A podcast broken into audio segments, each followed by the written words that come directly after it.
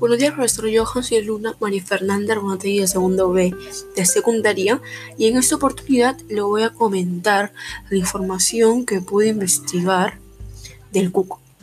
Bueno, encontré muchas semejanzas en la clase del viernes, que era que los niños de 5 a 10 años podrían tener severos traumas y problemas psicológicos si los papás les comentaban que el cuco los podía comer porque no, porque no les hacían caso. Bueno, también investigué y se dice que el origen principal es en México y en la India. Esos son como los más populares y los que más creen.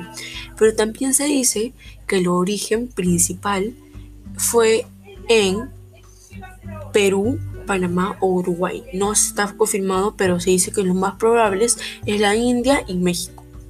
Y por último, encontré algunos nombres. Bueno, acá en el Perú le decimos el cuco, pero sinceramente se llama el se supone que le deberían de decir el cus.